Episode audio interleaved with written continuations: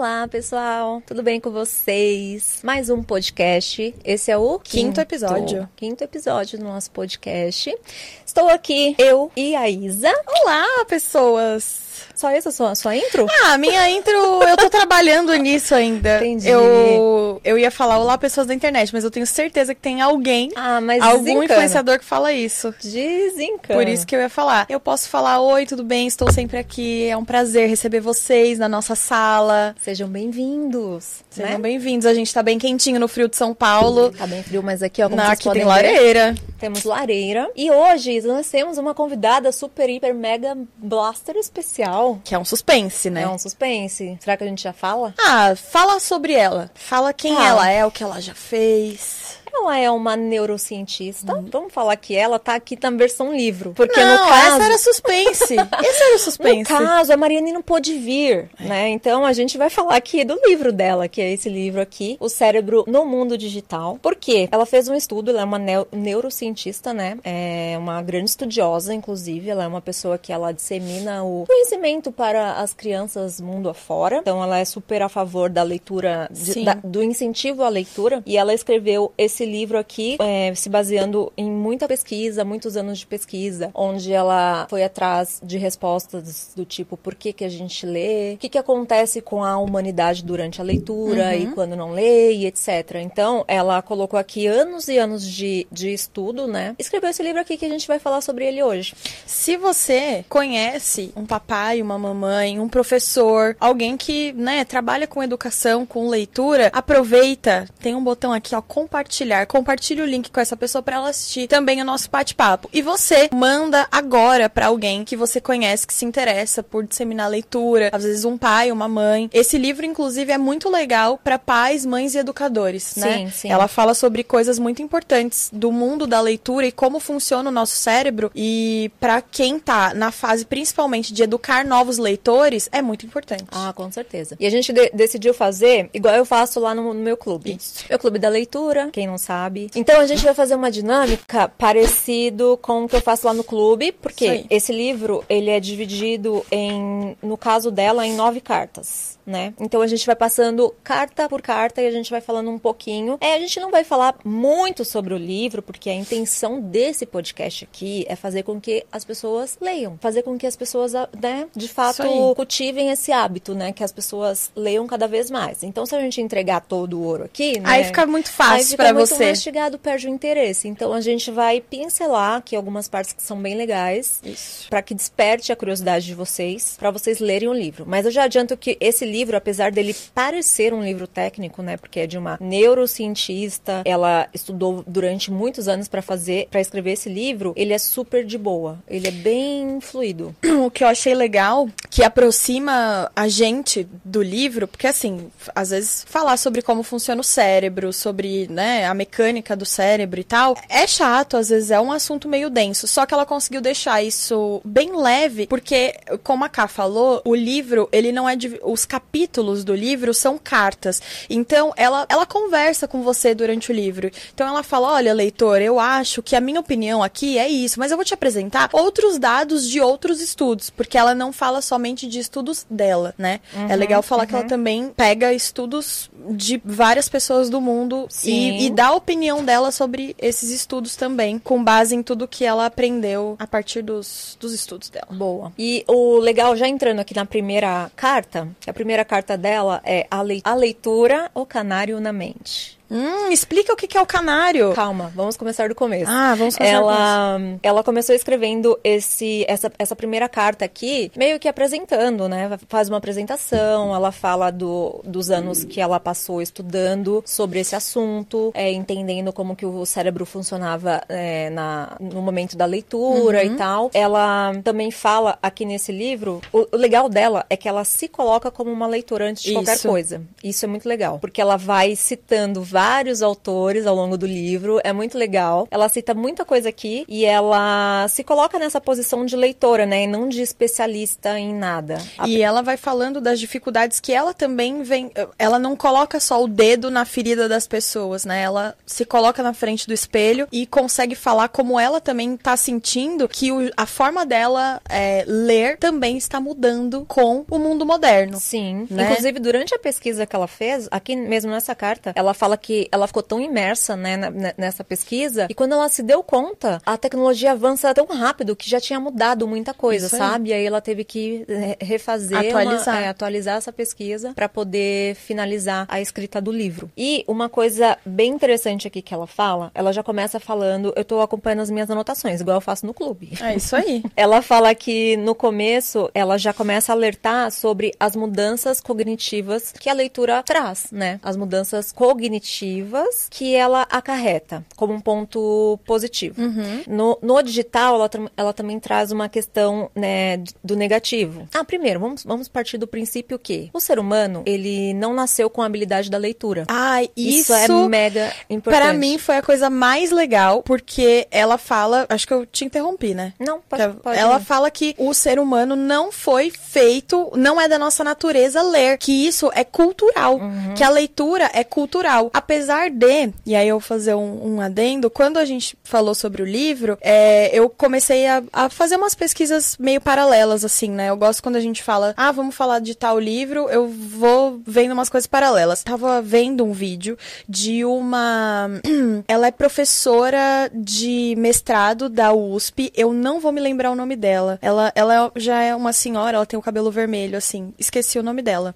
Tudo e bem. ela tá, e ela estuda sobre a evolução da escrita, da leitura e como que o mundo moderno é, tem é, invadido esse mundo e feito uma transformação. E aí ela fala que ela, ao contrário do que ela diz aí, que a gente não foi programado para leitura ou, ou para escrita, né, que isso é uma coisa cultural, a professora da USP fala que o ser humano sempre teve essa necessidade de leitura e escrita. Então ela fala desde os caras lá do tempo da pedra, que eles é, talhavam as coisas na pedra. Isso era uma necessidade de leitura e escrita. Então eu achei muito legal esses dois pontos, assim. Uma que fala que é uma necessidade e a, a dona Wolf aí, que diz que não, que nós não somos seres humanos programados para é, leitura. E olha que legal, você, falou isso, eu me lembrei de um outro livro que eu li, que é o Sapiens, que eu acho que a maioria das pessoas devem, deve conhecer, do Yuval. E ele fala que a gente não tem, a gente também não era apto à fala. A gente não tem um órgão, um órgão que faz com que a gente fale. A gente desenvolveu isso, ou seja, nós humanos, nós humanos desenvolvemos fala e leitura, sabe? Escrita e leitura. Isso daqui é a primeira tecnologia que a gente tem É. embutida no nosso corpo, E olha né? só, olha, olha o nível e a gente ainda faz guerra. O que, que tá acontecendo? O que, que tá acontecendo? A gente, a gente tem uma máquina que fala dentro da gente. Sim, a gente desenvolveu. E a gente luta guerras. A gente desenvolveu isso. Olha isso, é, super, é surreal, né? Ninguém, nenhum animal fala, com exceção do papagaio. Mas Não, ele não ele- fala, ele repete. É, ele repete, é, eles emitem som, mas eu acho que o ser humano, e isso ela fala no livro, né? Que o que é, faz a gente ter um upgrade aí na cadeia é que a gente tem o poder da compreensão, né? Acho que além da gente poder falar, porque os bichos eles falam entre si, eles é, se comunicam, mas o que a gente tem é o poder da compreensão. Então a gente desenvolve um pensamento crítico. E é o que ela fala, através da leitura, você desenvolve é, muitas habilidades cognitivas, né? Uhum. Mas qual que é o ponto aqui? É, o, o nome é o cérebro no mundo digital. Então ela, ela relaciona, por exemplo, quando a gente lê, né? A gente, como a Isa falou, a gente desenvolve várias, é, várias cognições e tal. Só que no mundo digital, a gente acaba, perde um pouco dessa parte. E é onde ela mais se aprofunda aqui, que eu já tô querendo acelerar, eu sou um pouco ansiosa. Mas vamos esperar pra chegar nessa parte que, Vamos que carta mim, por carta. é, porque pra mim foi a parte mais importante e eu acho que é a, é a, a- a ideia central aqui, sabe? A, a ideia principal do livro, se tratando de leitura física ou leitura digital. Eu fico com vontade de entregar o final. É, assim, eu, eu acho que vale um disclaimer É. aqui. A gente não é. A intenção do livro e, e da gente comentar o livro não é fazer o que eu odeio, que é colocar uma geração contra a outra. É, lógico É tipo, nossa, porque antigamente a gente lia livros de verdade. Hoje essa geração só sabe ler em telas, entendeu? Não é essa a intenção. Eu acho que a intenção da autora, da gente aqui é mostrar que a gente também, se você nasceu nos anos 60, 70, 80, 90, 2000, não importa. O seu, o seu comportamento de leitor está mudando. A tecnologia tá aí, gente. A gente vai mudar, não importa. Então não importa se você, ah, é porque na minha geração eu ia na biblioteca. Não importa. Agora você tem acesso à tela e o seu comportamento como leitor também vai mudar. O que ela tenta dizer no livro é assim. Não entrega. Eu, eu senti que você ia entregar. Não entrega ainda. Para, para, para. não João entrega Clever. ainda. João é. Clever. Você ia entregar. Você ia entregar. Eu acho que eu ia entregar, ah, será? Não, não entrega ainda. Porque é muito legal essa parte. Vamos, vamos passando, Sim, vamos vai. ir construindo. Aí depois a gente chega no ponto principal que eu é. Eu falei isso porque durante o livro eu comecei a ficar com raiva. Eu falei, é, que raiva. Agora, será que ela vai colocar uma coisa contra a outra? Será que ela vai ficar falando, tipo, ai, nossa, ler livros de papel é muito mais legal que ler Kindle? Dá a entender isso, né? Mas vocês irão se surpreender. eu gostei também de um negócio que ela, que ela colocou aqui, que é o conceito do. Pra gente, né? É o conceito do MCNL. Você chegou. Você lembra dessa parte? MCNL? Que, que no inglês é o conceito do TL, que é o too long, e o didn't, didn't read, que é DR, que é o quê? No, no, traduzindo pra gente, é o quê? Muito comprido, não li. que é muito comum a gente ver hoje, né? As pessoas escrevem lá qualquer coisa, um liquidinho, não sei o quê, e nas, próprias, nas próprias redes sociais, e aí você vê lá, a, alguém vai lá e comenta, muito comprido, não li. Aí tem um conceito do. Lá nos Estados Unidos é muito forte esse conceito, quando é muito longo, eles colocam lá um, um disclaimer. É, um. Você coloca a sigla, sabe? Ai, gente. Isso é muito comum, mas isso é o quê? É uma coisa que vem acontecendo por conta do digital, né? É. Porque antes era muito comum. Antigamente as pessoas era, gostavam de escrever cartas, é. né? Escrevia aquela coisa, escrevia tudo, aí mandava, esperava chegar, e depois resposta, demorava para voltar também. Isso lá em, no, num tempo que a gente não pessoas viveu. Pessoas exercitavam a paciência, né? Eu coloquei aqui nas minhas anotações que 180 caracteres, né? Que acho que hoje o Twitter deixa você falar até mais, né? Que 180 caracteres? Não sei. Enfim, mas 180 caracteres é pouco para você se comunicar, se expressar e também é pouco para você compreender uma ideia. E aí o que uma provocação do livro é que o mundo digital tá deixando a gente preguiçoso nesse sentido, que uhum. a gente lê mais, mais coisas numa velocidade muito mais rápida, porque quando você tá ali na rede social, você tá passando, você lê bastante coisa,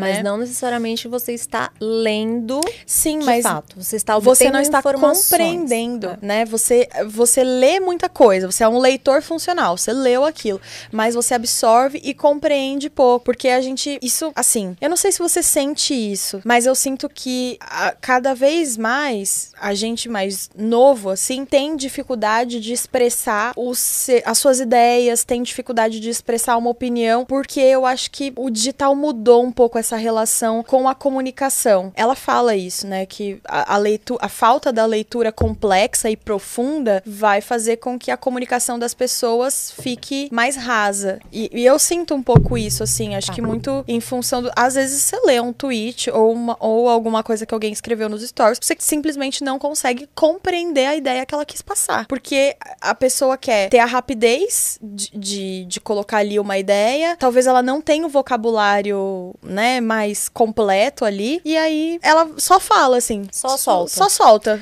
um negócio e você compreenda do jeito que você quiser. Se você consegue compreender, parabéns. Se não, segue a sua vida. Você, você falou dos 140 caracteres, eu me lembrei de uma passagem que tem aqui do Ernest Hemingway, que é um grande autor, assim, ele é incrível, maravilhoso. Tem uma, ela conta, né, que tem, uma, tem um, um momento que ele tá com uns amigos em algum lugar e ele é um mega escritor uhum. e tal, e eles desafiam ele a escrever um conto com apenas seis palavras. Deixa eu ver se eu acho aqui. E é surreal, eu lembro que era mais pro fim. É, e é surreal porque ele, ele é desafiado, né, pelos amigos. Imagina, você escrever um conto com seis palavras. É. Aí ele escreve, ele escreve, não, vou, não achei aqui, mas eu vou tentar lembrar. Ele, ele escreve assim: vence sapato de bebê nunca usado. Faltou uma palavra aí, é. mas era algo assim. Mas o que, que você entende do vence sapato de, de bebê nunca usado? Que um casal ia ter um filho. É melancólico. É, né? é triste. Então. E eles não puderam ter esse filho. Cara, e olha isso, que genial. É. Imagina um Hemingway com, com um tweet, com um Twitter hoje. Ele é um monstro. Não é surreal? Porque assim, não adianta também dizer que as pessoas não fazem bom uso dos 140 caracteres. As pessoas fazem bom uso disso, né? Tem muita gente que fala coisas muito legais no Twitter. Eu sigo muita gente no Twitter pra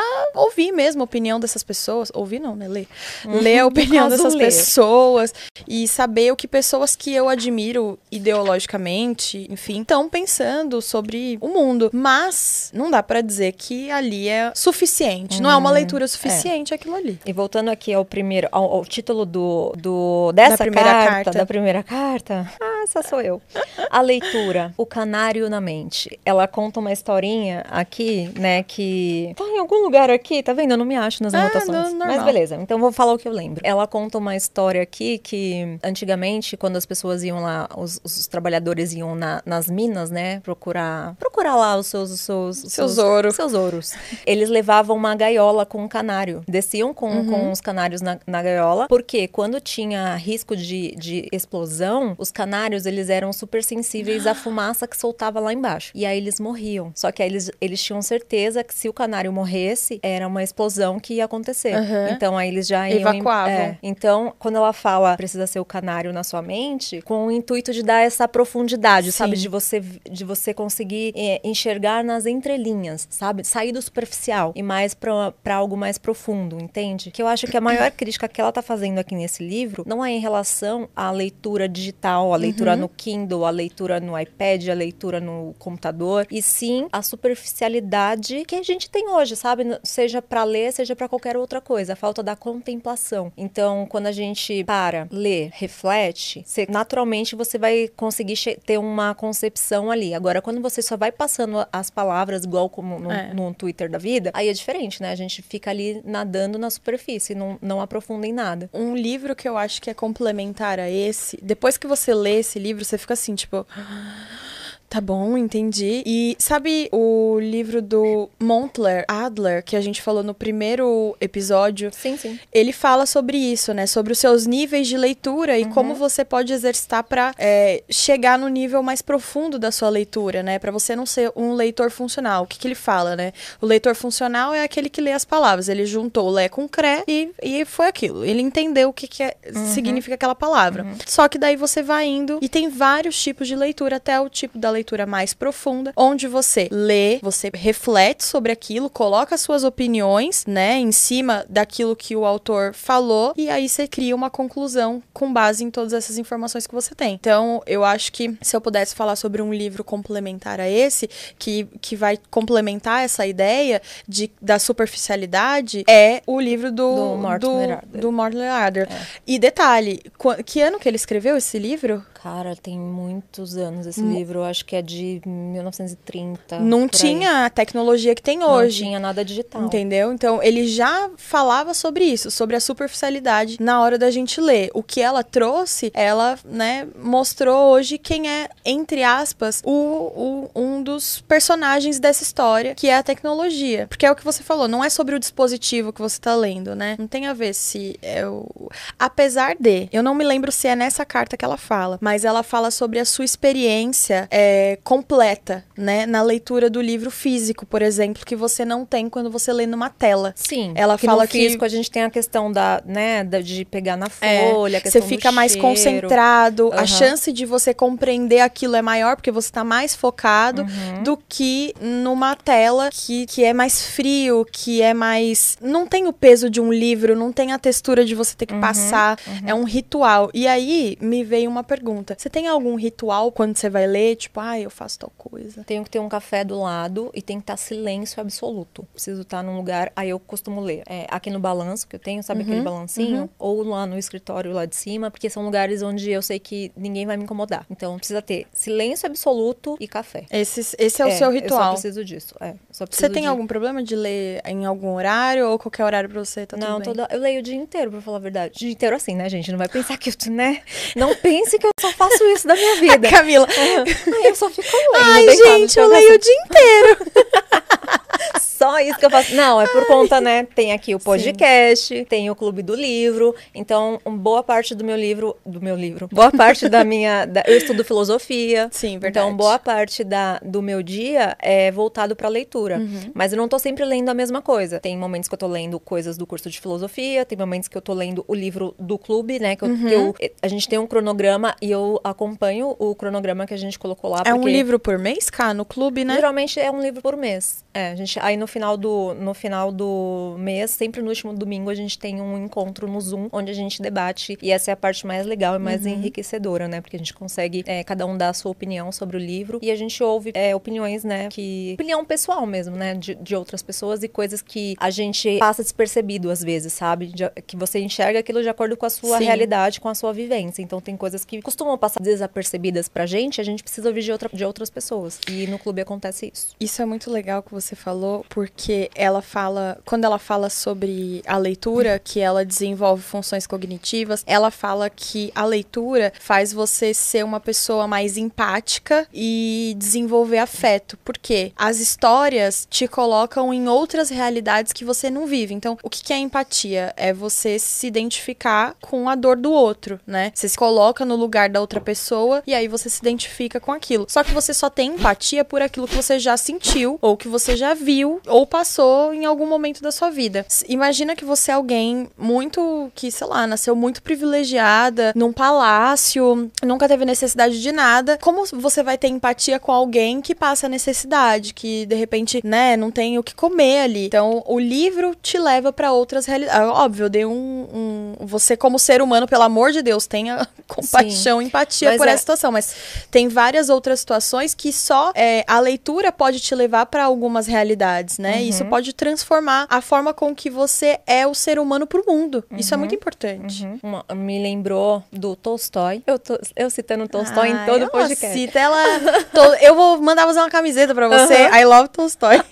o Tolstói é um exemplo disso que você tá falando, porque ele nasceu numa família é, aristocrata, né? A família dele tinha muitas posses, tinha muitos servos e etc. Muito. Uhum. E ele entrou numa crise, assim, porque ele não conseguia. Ele não conseguia meio que entender, sabe? É, por que, que eu tenho direito a tudo isso e aquelas pessoas, os trabalhadores, não, sabe? Os servos. Então ele tinha um cuidado ali com os servos, ele nunca maltratou um servo que era muito comum da época, uhum. maltratar. Ele criou uma, uma escola para ensinar eles a, a, ler, a escrever. Então ele teve todo um, um, um essa empatia, sabe? Uhum. Que, que falta com. que falta, faltava muito na época. Era, era incomum você ser um, um patrão que se preocupava com os seus As pessoas escravizavam as outras é, pessoas. Sim, exatamente. tinha empatia. Exato. Mas ele, ele tinha uma. Ele tinha uma grande empatia para essas pessoas. Uhum. Ele queria libertar as pessoas desse mundo. E, com, e ele, né, fez uma escola onde ele criou lá uma, uma didática para ensinar. Só que durante muito tempo, os próprios servos foram reticentes, né, a, uhum. a isso, porque eles não imaginavam. Como assim? Mas ele quer alguma coisa, porque não era comum eles receberem é, coisas boas, né, dos, dos. Como que era o nome lá? Quando é o patrão? Dos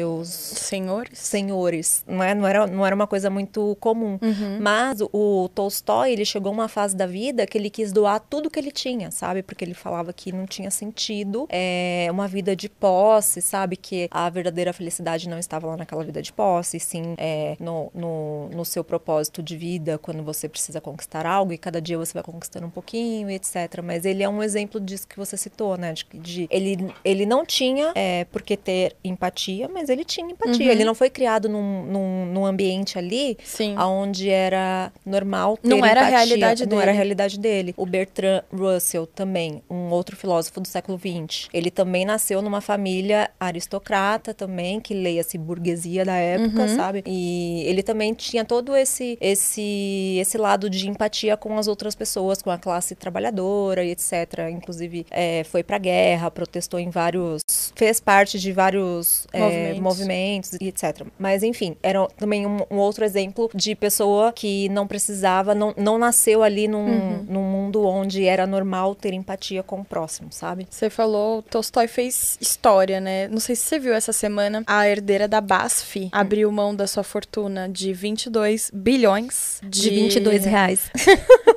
22 bilhões, porque ela falou justamente isso. É, eu sinto que herdar esse dinheiro não é justo porque eu não fiz nada para merecer. E aí ela, ela me escandalizou e chocou o mundo das economias. Porque... Mas eu vou ser polêmica agora, mas doar o dinheiro que não é seu é fácil, né? Ah, sim. Mas foi o que ela. Assim, ela não vai. Eu tenho duas opiniões sobre isso. Vamos hum. lá. Primeira, eu acho que ela poderia ficar com o dinheiro e transformar esse dinheiro em coisas boas pro mundo, devolver coisa boa pro mundo. Então, é, você não precisa ficar com o dinheiro se relação a uma patricinha escrota, entendeu? Você pode ter o dinheiro e fazer a diferença no mundo. Inclusive, o dinheiro é um grande facilitador para melhorias no mundo. Mas, ao mesmo tempo, eu também compreendo o sentimento dela de não pertencimento. Imagina, é, ela nasceu, é, tanto que ela fala isso. Ela falou assim: na verdade, eu só sou herdeira disso porque eu dei sorte de nascer nessa família. Ela falou: eu sinto que eu não mereço esse dinheiro porque eu não fiz nada para merecer. Eu não fiz nada para construir esse dinheiro. E aí eu achei muito interessante e dividiu opiniões, obviamente, do que. Aí nos comentários. tá engraçado. Me dá! Me dá! Se você não quer me dar. O ser humano é muito engraçado. O ser humano é engraçado. Mas eu, eu, eu achei interessante, assim. Não sei o motivo exato. Ela é americana? Ela é americana. Não, ixi, agora eu não vou dar informações erradas, mas ela é herdeira da BASF, a farmacêutica. Uhum. A farmacêutica tem pouco dinheiro, né? Uau. A fortuna dela é de 22 Uau. bilhões. Não, mas é, o dinheiro, ele, ele é um grande facilitador e para tudo na vida. Uhum. Até para essas pessoas que têm essa, essa quantia absurda. Por exemplo, o Rockefeller, ele foi um dos homens mais ricos do mundo e graças a ele a tecnologia, a tecnologia não, a, o, o avanço do, na medicina em uhum. relação ao câncer conseguiu, né, chegar a patamares absurdos, porque ele, despre, ele desprendia ali do seu dinheiro Sim. para incentivar as pesquisas e etc. Então, tem vários é, bilionários que hoje são mega atacados na internet, mas que eles fazem um trabalho bem legal, sabe, de incentivo a, ao avanço da medicina, de incentivo para as tecnologias e etc. Então, tem muita coisa coisa aqui que a gente vive hoje, né? Sim. Tipo, que a gente tem hoje graças a altruísmo. Podemos chamar de altruísmo? Não. Não? Não, não acho que é altruísmo. É o quê? Eu acho que existe um interesse no avanço tecnológico da medicina. Eu, eu acho que eu, opinião já vou ser cancelada no quinto episódio. Eu acho que ninguém faz nada por altruísmo. Simples e puramente. Ayn Rand. Tá lendo Ayn Rand? Não, mas poderia ler. Pode ler. Posso ler. Pode ler. Leia. Pra mim é isso. Eu acho que as pessoas não fazem por isso. Eu acho que os bilionários que fazem esses avanços, que buscam e investem nessas coisas, eles têm os seus próprios interesses, né? Eles querem que a medicina evolua porque eles querem viver mais. Eles querem que a tecnologia evolua porque eles querem mais rapidez rapidez, menos custo. Então, eu acho que eles querem resolver problemas. Óbvio que isso traz muitos benefícios, eu não estou dizendo isso, né? É, ao, mesmo tempo que, por exemplo, acabar com a fome é muito nobre, mas também é muito interessante, porque daí você faz a economia girar, né? Você não tem um país com muita gente abaixo da linha da pobreza. Então, eu acho que é difícil e perigoso a gente falar que, ah, eles são tão bonzinhos, eles fazem isso pelo avanço da humanidade. Mas eles, eles poderiam não fazer nada e tava tudo bem, porque o dinheiro é deles. Mas como que eles ganharam esse dinheiro e como fazer a manutenção desse patrimônio, entende? Ah, mas aí como eles ganhar trabalhando. Então, mas para eles trabalharem é, e ganhar o dinheiro, eles precisam de tecnologia, eles precisam de saúde, eles precisam de um país que compre o que eles produzem ou o que eles vendem, entende? Você sabia que o, que o Elon Musk tentou acabar com a fome na África? Ah, grande Elon Musk. Grande Nunca Elon Musk. critiquei. Porque Mentira, ele começou não ser, sei. Ele começou a ser muito criticado. Por que, que a gente foi pra um? Não sei, não sei. Vamos, vamos sair desse papo. Tá muito chato. Não, não, não, não, não. Tá chato esse papo? Ah, será? Mas era interessante o que eu ia falar agora. Vai, o então Elon fala Musk, do Elon Musk. Ele é muito criticado por conta dos foguetes lá, etc, né? Aí ele foi ele quer questionado acabar com outro sobre pa- isso. A gente já acabou com esse, ele É, quer acabar isso com aí outro eu não concordo, planeta. não. Musk, vou te mandar um WhatsApp aqui. Não faz isso, não. Aqui já, ó, já falhamos miseravelmente ruim. aqui. Não faz isso, não. Deixa os outros planetas em paz. Mas ele foi muito questionado por conta do, da quantidade de dinheiro que ele, né, fornece para poder fazer essa. essa para poder ir lá, colonizar Marte. e aí ele respondeu, né, que o que ele gasta não é nem 10% do, da grana que ele tem com isso e que ele já é, sugeriu para ONU, para ONU, Talvez. alguém, para algum órgão muito grande e muito importante, de, de poder acabar. Perguntou quanto que precisa, porque eu quero é, fazer isso. Só que ele não obteve, ele só queria um relatório de para onde vai esse dinheiro. Acho que eram 6 bilhões, alguma Uhum. coisa assim que disseram para ele. E ele pediu um relatório, mas esse relatório nunca chegou nas mãos dele, nas mãos dele, porque, né, é muito é, conivente que algumas pessoas continuem passando fome, né? Então tem toda uma questão política por trás, Sim, todo é uma forma de controle, É. né? Quando a sua, sua população perece, ah, É, né, pesar, complicado. pesar. Então, Admirável Mundo Novo, leiam. Semana que vem. Leiam Admirável Mundo Novo. Semana que vem vamos ter. é, é, a gente vai conversar sobre Admirável Mundo Novo. Inclusive, vai ser com o pessoal do meu clube. Sim. A gente vai ter aqui é, visita. Então a gente vai conversar, falar tudo que a gente leu e que a gente aprendeu em Admirável Mundo Novo. Eu não perderia se fosse vocês, porque esse livro é realmente incrível e é um tapa na cara da sociedade, assim, sabe? Se você tá com um pouquinho de, de. Assim, tá com a agenda apertada, não consegue ler o livro, se você, caso você não tenha lido, tá? Tem uma série no Globoplay sobre. que aborda o filme. E tem um filme de 1900 e lá vai bolinha. É bem antigo, mas que também é muito bom. Ah, Se você acha bom Admirável Mundo Novo filme? Não, acho assim, acho que é bom pra pessoa se inserir no assunto, entendeu? De Ah, repente ela tá, não mas- leu, não vai ter tempo de ler aqui nessa semana pra tá é, enturmada no assunto na próxima semana. Ah, vai assistindo algumas coisinhas ali que pelo menos você tá inteirado. É, tá. Mas não é. Nem chega perto. Mas nenhum. Ah, nenhum, não. Nenhum filme. Nenhum né? filme chega perto do- dos filme livros. chega perto. Mas às vezes quando você tá com pressa, vai ser bom, você vai saber, mas eu tenho certeza que depois você vai querer ler o livro. Aproveitando, ah, a gente tem um parceiro incrível aqui no podcast, que é a Três Corações. E pra você não ficar só com vontade, que a gente tá aqui bebendo nosso cafezinho neste dia frio, a gente tem um cupom de desconto de 20% em todo o site da Três Corações. Então, todo, sema, essa semana, olha só que engraçado, eu postei stories com a minha canequinha, a minha xicrinha da Três Corações. Muito linda. E aí várias pessoas falaram, nossa, que xícara linda. Você pode adquirir com 20% de desconto. Sim, sim, sim, é só clicar no link. Clica no link que tá na descrição ou aponta sua câmera pro QR Code que deve estar em algum lugar que o Lucão vai colocar pra Tá aí na sua perna. Clique neste, aponte sua câmera, escaneie esse QR Code que você vai direto pro site, lá o cupom já está aplicado, tá? Ou você clica no link e todos os produtos já vão estar com desconto aplicado, tá bom? É isso. Diga. Vamos seguir aqui para nossa segunda carta. Senão a gente vai ficar aqui até, né? São nove cartas. São Se nove a gente ficar cartas. uma hora em cada carta, não vai dar certo.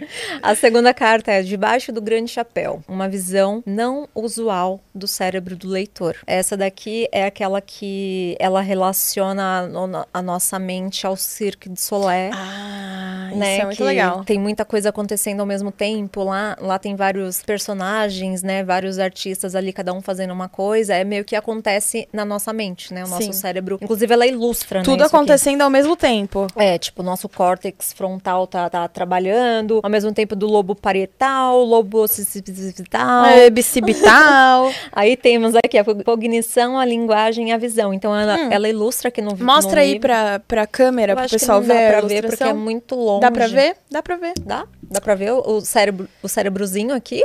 Aqui, Essa- essa, essa aqui- alta resolução, menina. É, essa parte é, é mega neurociência, assim, é pra quem gosta de, neo- de neurociência. Eu já tive essa fase, assim, de ler bastante sobre, sobre a mente, assim, e nessa parte específica, ela fala sobre isso, faz essa analogia, que é bem legal, sobre o trabalho da mente e o Circo de Solé. Ela fala que, é, ela faz essa analogia, mas ela fala que pra gente ler, o negócio é diferente, É. né? O processo tem que ser ali, tem que seguir um processozinho. Tem etapas, Tem né, etapas. pra leitura. Por isso que ela fala, es- esses são os desafios da concentração e da compreensão, né? Imagina que você tá querendo, você tá no, no meio-dia, no meio da Praça da Sé, querendo meditar. É mais ou menos o exercício que o nosso cérebro faz quando a gente vai ler. Tem muita coisa acontecendo e ele tem que parar e fazer ali várias etapas pra conseguir ler, ficar concentrado, compreender, absorver aquele conteúdo e criar uma opinião crítica sobre aquilo, né? Uma coisa, uma coisa legal que é, lembrei agora que eu recebo muita pergunta da galera falando sobre ah, mas como que eu faço pra ler no ônibus em lugares barulhentos, assim? É, eu aprendi na meditação, quando eu comecei a meditar, a- a- quando eu fui aprendendo a meditar, eu baixava uns aplicativos que você fica ali meditando e aí o, o aplicativo mesmo faz um barulho de um sino quando para você lembrar que você precisa focar na sua respiração, porque é normal, a gente tá ali meditando e às vezes os pensamentos invadirem Sim. e tal, é muito comum. Só que não tem problema, só que você precisa retomar, né, esse uhum. controle depois e, e, voltar a focar na sua respiração. Aí o fato de eu aprender isso na meditação, eu consigo, por exemplo, meditar num lugar que tem barulho, porque o barulho ele vai me lembrar que eu preciso focar na minha respiração, entendeu? Sim. Então com o livro é a mesma coisa. Você fica, você dá uma desligada ali daquela acostuma com aquele ruído no ambiente ou você não lê. Porque se você não acostumar, é. imagina, você vai ler num ônibus no metrô. Você precisa estar tá ali meio que desligado. É, você pra... precisa estar tá concentrado, é. né? Eu ia complementar. Eu esqueci o que eu ia complementar. Eu ia falar uma coisa que,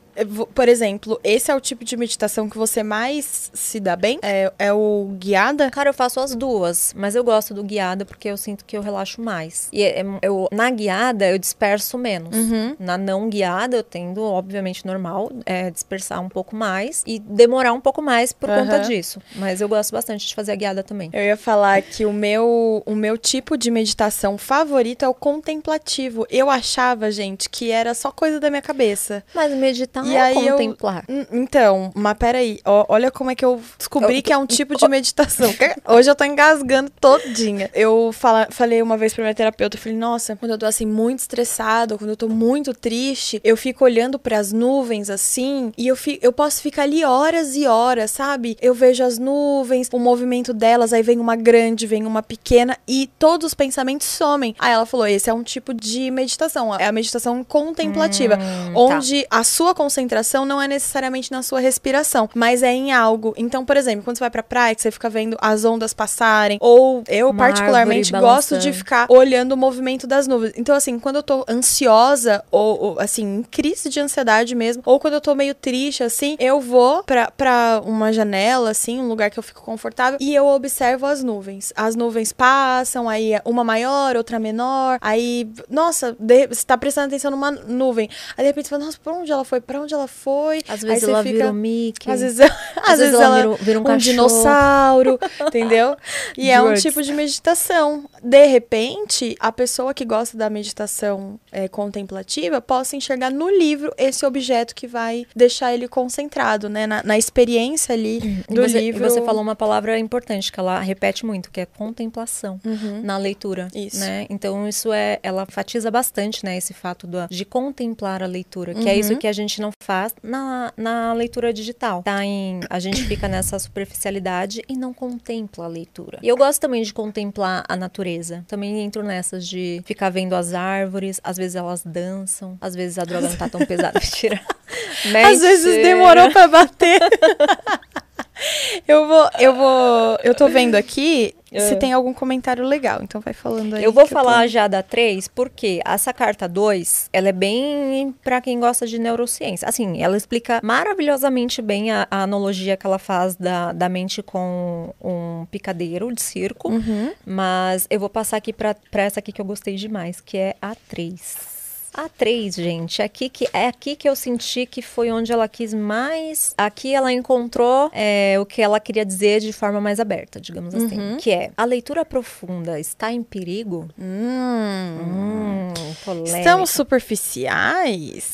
Sama eu gosto, eu adoro que ela, ela cita vários autores incríveis aqui, sabe? Mas ó, essa aqui é minha preferida por quê? Porque ela fala justamente sobre essa nossa superficialidade na leitura nos dias atuais. Uhum. Porque é, a gente tem, né, é, essa, essa coisa de ter, ter vivido uma, uma fase sem, sem internet, né, sem essa tecnologia, mas a gente tem a nova geração, que elas, eles já acordam com um tablet na mão. Eles nasceram, eles nasceram olhando para um, então, um celular. É, eles são apresentados a esse mundo, né? Não tem como a gente é, mudar isso, porque isso está intrínseco ne uhum. neles, é, eles já foram apresentados. Então, eles tendem a ter essa rapidez, né? Fazer as coisas com mais rapidez Sim. e tal. E, e, a leitura se inclui nisso, né? Então, eles, eles passam a ler de uma forma mais rápida e menos profunda. Sim. Só que essa falta de profundidade é aí que está o perigo, é nessa falta de profundidade. Porque porque o, o mais legal, né, da, da, leitura é quando a gente lê, a gente entende aquilo, aí a gente para, pensa e reflete. Uhum. Isso é o que os grandes pensadores fazem, sabe? Os, o que os grandes pensadores faziam. Sempre foi essa é, ler com essa forma de contemplar a leitura, de você ter essa pausa, ter esse respiro, de ser com calma, tipo, você tá ali e aquele é o seu momento de leitura. É. Igual para mim, eu tenho que ter meu café e tá em silêncio. É só isso que, que, que eu preciso para contemplar minha leitura, porque ali naquele momento eu vou ler, naquele momento eu vou é, refletir sobre aquilo que eu li e eu vou conversar com o autor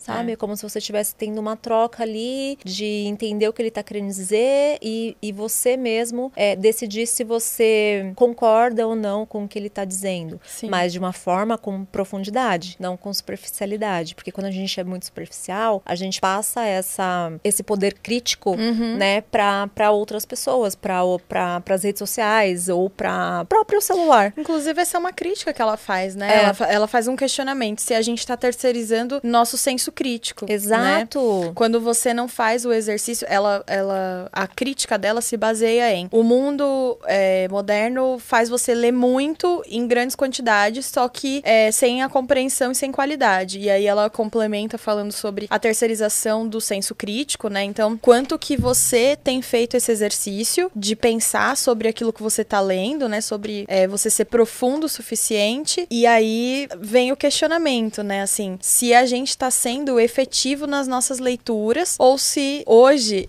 o pessoal fez só um adendo, o pessoal fez um comentário no colocou uns comentários aqui. Isa, cuidado com a calça. Gente, vocês viram que eu tô com uma caneca Ai, grande hoje? Deus. Não, cuidado com a cadeira. É, cuidado com a cadeira, com a calça. Mas eu tô com uma xícara grande hoje, justamente para não é, não escapulir de mim o meu o meu cappuccino hoje. Mas essa essa crítica que ela faz, eu acho que é muito real. Inclusive, tem uma curiosidade que o Ricardo tem feito umas aulas de leitura. E o professor dele, na primeira aula, foi falando algumas, algumas coisas, né? E aí o professor dele falou que as telas estão deixando por exemplo, o nosso campo de visão é assim, né? Vamos supor. Antigamente era assim. Só que as telas têm limitado o nosso campo de visão. Então, hoje, quando a gente pega um livro para ler, a nossa leitura, ela não consegue. O nosso, a, a, leitura começa a partir do movimento que o cérebro, o cérebro manda um comando, né, para os seus olhos e eles vão fazer um movimento. As telas têm deixado esse movimento limitado. Então, quando você vai ler um livro, às vezes você desiste de ler porque os seus olhos não estão acostumados com a extensão da leitura. Olha o que faz com que você leia menos palavras por hora e as palavras que você lê, você não tem, é, você não tem a capacidade de processar e interpretar da mesma forma que era antigamente. E isso, gente, não é assim, ah, é porque eu sou mais velha, então eu, eu ainda tenho essa habilidade. Não. Todo mundo que convive com isso aqui, que convive com tela, tá passando por esse movimento de ter um olhar mais limitado e por isso dificulta a leitura, que faz, de repente, você abandonar um livro que você tá lendo porque a leitura fica difícil. Inclusive, no livro, ela fala uma coisa que aconteceu com ela. Ela falou assim: eu me vi. Ela falou assim: eu tava mergulhada ali nos estudos e uso bastante tela, porque estudo, dou aulas e tudo. E aí um dia eu fui fazer o exercício de pegar um livro é, que eu gostava muito na minha estante para eu começar a ler. Ela falou: não teve liga, eu não consegui ler o livro. Ela, ela ah, teve do dificuldade. Orgulho e preconceito, que era um livro que Exatamente. ela adorava. Ela não conseguiu ah. ler, não teve liga. E aí ela falou: caramba, eu também estou passando por isso, né? Né? As telas também têm me influenciado. Então, assim, é, é um alerta pra gente, né? Assim, o quanto que você tem deixado as telas invadir o seu. Inclusive, no o Kindle também ele diminui, né? Ele não uhum. é o uhum. tamanho de um uhum. livro, né? Um livro, um livro. Ele é, sei lá, ele acho que ele é metade. Ele é metade aqui. de um livro. Ele é metade de um é. livro. Então, ele, por mais que ele seja um, um aparelho ali de leitura, ele já chega mais próximo a um celular, uhum. né? Mas ela, ela faz essa crítica em relação a falta de profundidade na leitura, mas ela fala que para informação rápida, é, o celular realmente é uma coisa Sim. boa. Ela fala bastante da leitura. Eu fui pegar eu no flagra, gente. Eu ia pegar hum. um pedaço de, de cookie que tem aqui. Ela fala sobre a leitura complementar, né? O que a, a modernidade traz, que é muito legal, é que você, por exemplo, tá lendo um livro dela e aí ela fala sobre uma pesquisa. Às vezes você quer ver exatamente o gráfico que ela citou da pesquisa pesquisa. Você tá aqui, o seu celular, o seu computador, seu tablet aqui do lado, você consegue hoje ter uma extensão da informação muito grande, né? Ela, ela cita o exemplo assim, você tá lendo sobre uma composição, é, um autor falando sobre uma composição, e aí você vai buscar, por exemplo, na internet essa composição para ter acesso a ela na íntegra, né? E não só ficar limitado à citação do autor, por exemplo, uhum. o que pode limitar o seu pensamento. É a terceirização do, do senso crítico, né? Eu vejo mais como uma forma inteligente de usar o telefone nesse contexto. Você está uhum. lendo um livro, você faz uma pesquisa ali no seu celular. Tipo, esse é o melhor dos mundos, né? Sim. né? Porque antigamente as pessoas tinham que ler vários e vários livros, né? O Einstein, por exemplo, ele ficava lá na, no escritório dele com uma pilha de livros, sei lá quantas horas por dia, 16 horas por dia, lendo, procurando respostas, né? Ele procurava respostas no, no, nos livros. E hoje você pode ir certeiro na informação, né? Exato. Hoje a gente tem um mundo de informação na mão. É. Beleza que a gente tem esse excesso de informação, que ela também faz uma crítica que é ruim a gente ter esse excesso de uhum. informação. Então, o que, que é importante? É a gente saber é, filtrar o que, que a gente de fato. O que, que é importante a gente saber, sabe? No, durante, durante o dia, digamos assim. Você abre lá, é, Twitter, algum, algum site, vai ter várias notícias. Então, ela meio que sugere que você pense, por exemplo, você quer saber o quanto que tá o dólar. Você vai lá saber a informação de como tá o dólar ou alguma coisa de economia e Sim. etc. Agora, quando você vai enchendo a, a, sua mente de informação, isso é muito ruim, né? Isso, isso traz, deixa a gente ali meio que com só com inputs, né? E você não tem o output, né? Que ela, ela também ela, ela usa Sim. esse termo, né? Dos inputs, você só tá colocando coisa para dentro e você não tá colocando para fora. Que o colocar para fora é o quê? É você contemplar, é você refletir sobre o que você lê. É, ela sugere, inclusive, que ao ler qualquer notícia, você tem esse ponderamento, né? Esse uhum. senso crítico. Porque senão o mundo vira essa bagunça que tá hoje. Porque as pessoas vão só lendo, só, só é, recebendo a informação sem, se, sem perguntar, sem questionar, sem refletir sobre nada, sem pensar que talvez aquilo. Nossa, mas essa, essa notícia é um absurdo, né? Sim. Pode ser que isso não tenha acontecido. Toda vez que alguém me conta algo muito surreal assim, eu sempre falo: Ah, peraí, mas. Você vai pro tira tema. É, fala, não, mas esse é seu ponto de vista, né? Mas e o outro lado? Tá? Sabe, porque sempre uhum. tem, sabe, alguma coisa assim para você saber. E a pessoa sempre vai dar uma, uma exageradinha. Ninguém então... nunca é, é 100%. Me fugiu a palavra, eu ia falar laico. A louca. Fiel. Não, ninguém é 100%. Verdadeiro. Quando, pa, imparcial. Imparcial. Ninguém consegue ser 100% imparcial. Sempre quando você vai dar uma. No... E o, o, o autor, inclusive. Uhum. Então, por isso que é importante você você lê o livro com uma visão crítica. Sim. Porque o autor, não adianta você ler, ai, amém, amém, é isso. É, é, isso pro resto da vida. Não. Você também tem que analisar o que o autor tá falando. Você tem Sim. que ser crítico com aquilo. Não é porque o cara, por exemplo, não é porque o Einstein é um gênio, tudo que ele falou, você vai levar 100%. Assim, pensa, poxa, será que eu acho que. Ah, óbvio, o que é ciência é ciência, tá? Não, isso não se é discute. É fato. é fato. O que é fato é fato. Mas uma opinião de alguém, você pode discordar. Tá tudo bem. E o legal do, dos livros é que o autor, ele tá querendo te convencer da ideia dele, óbvio, senão ele não teria escrito uhum. o livro. Ele tá querendo te convencer, só que ele usa argumentos para te convencer, entende? Mas não é um argumento como se fosse uma persuasão. Ele, ele levanta ali o argumento que ele tem que sustenta a tese dele. E aí você analisa, sabe? A gente tem que analisar, a gente tem que estar tá sempre conversando uhum. com ele, sabe? Assim, marcando perguntas no livro e, e buscando essas respostas. Porque senão acontece isso da gente gente terceirizar, né, o nosso senso crítico, que é mega importante. Isso é perigoso, né? Cara, isso é Você pode ser manipulado. Manipulado e o governo, sabe assim, é. admirável mundo novo. Eu vou falar Gente, disso. tudo, tudo tá sendo um aquecimento para a próxima semana. É, eu tô viciada nesse livro. E é, a gente, no começo do podcast a gente falou, né, sobre se você conhece algum pai, alguma mãe, para chamar para vir assistir, porque esse livro é muito importante para quem tá educando um novo leitor, né? Ela fala bastante sobre isso. E eu acho que na verdade essa é a maior lição, assim, é como você vai é, colocar a leitura na vida do seu, do seu filho, né, da sua filha, é, para ele ter e desenvolver seu próprio senso crítico. Porque você criar hoje uma criança que terceiriza esse senso crítico é criar uma, uma próxima geração que vai ser totalmente manipulada, uhum. né? Porque o formador desse senso crítico, obviamente, vai colocar a posição dele no que ele tá oferecendo ali, né? Isso é muito perigoso. É, é importante também incentivar a criança a ler desde cedo. Porque se ela, criança que já tem um contato com a leitura, muito provavelmente na fase adulta ela, ela vai ser um leitor, né? Ela vai continuar sendo uma- pessoa que lê. E quando ela não tem esse contato, é muito mais difícil. E os livros, querendo ou não, gente, ele é a melhor fonte de, de, de conhecimento que a gente tem, desde que a gente faça da, da forma correta. Sim. Que é essa forma de sempre parar e pensar sobre aquilo que tá lendo, sobre aquilo que. sobre aquela informação que tá passando, né? Então acho que a, a crítica maior que a Marianne deixa aqui nesse livro é sobre essa falta de profundidade mesmo, Sim. né? Que tá em tudo. Tá devido a. Beleza, tem. A gente tá vivendo uma era agora de tecnologia e uma era, né, de, de muito avanço tecnológico. Então é natural que as coisas, assim como o Bauman disse, que seja Sim. líquida, né? Que as coisas sejam. passe com mais Efêmeras. pressa, assim, sejam mais. É, mais. é, que elas sejam de fato líquidas. Eu fico procurando as palavras Sim. E não vem na minha mente. Mas a gente tem que ter consciência também de que é uma, uma nação, né, sem livros, é uma nação fácil de manipular, né? Porque você, se você não lê, Fahrenheit foi É. o nosso terceiro episódio, né? Fahrenheit. segundo, Segundo.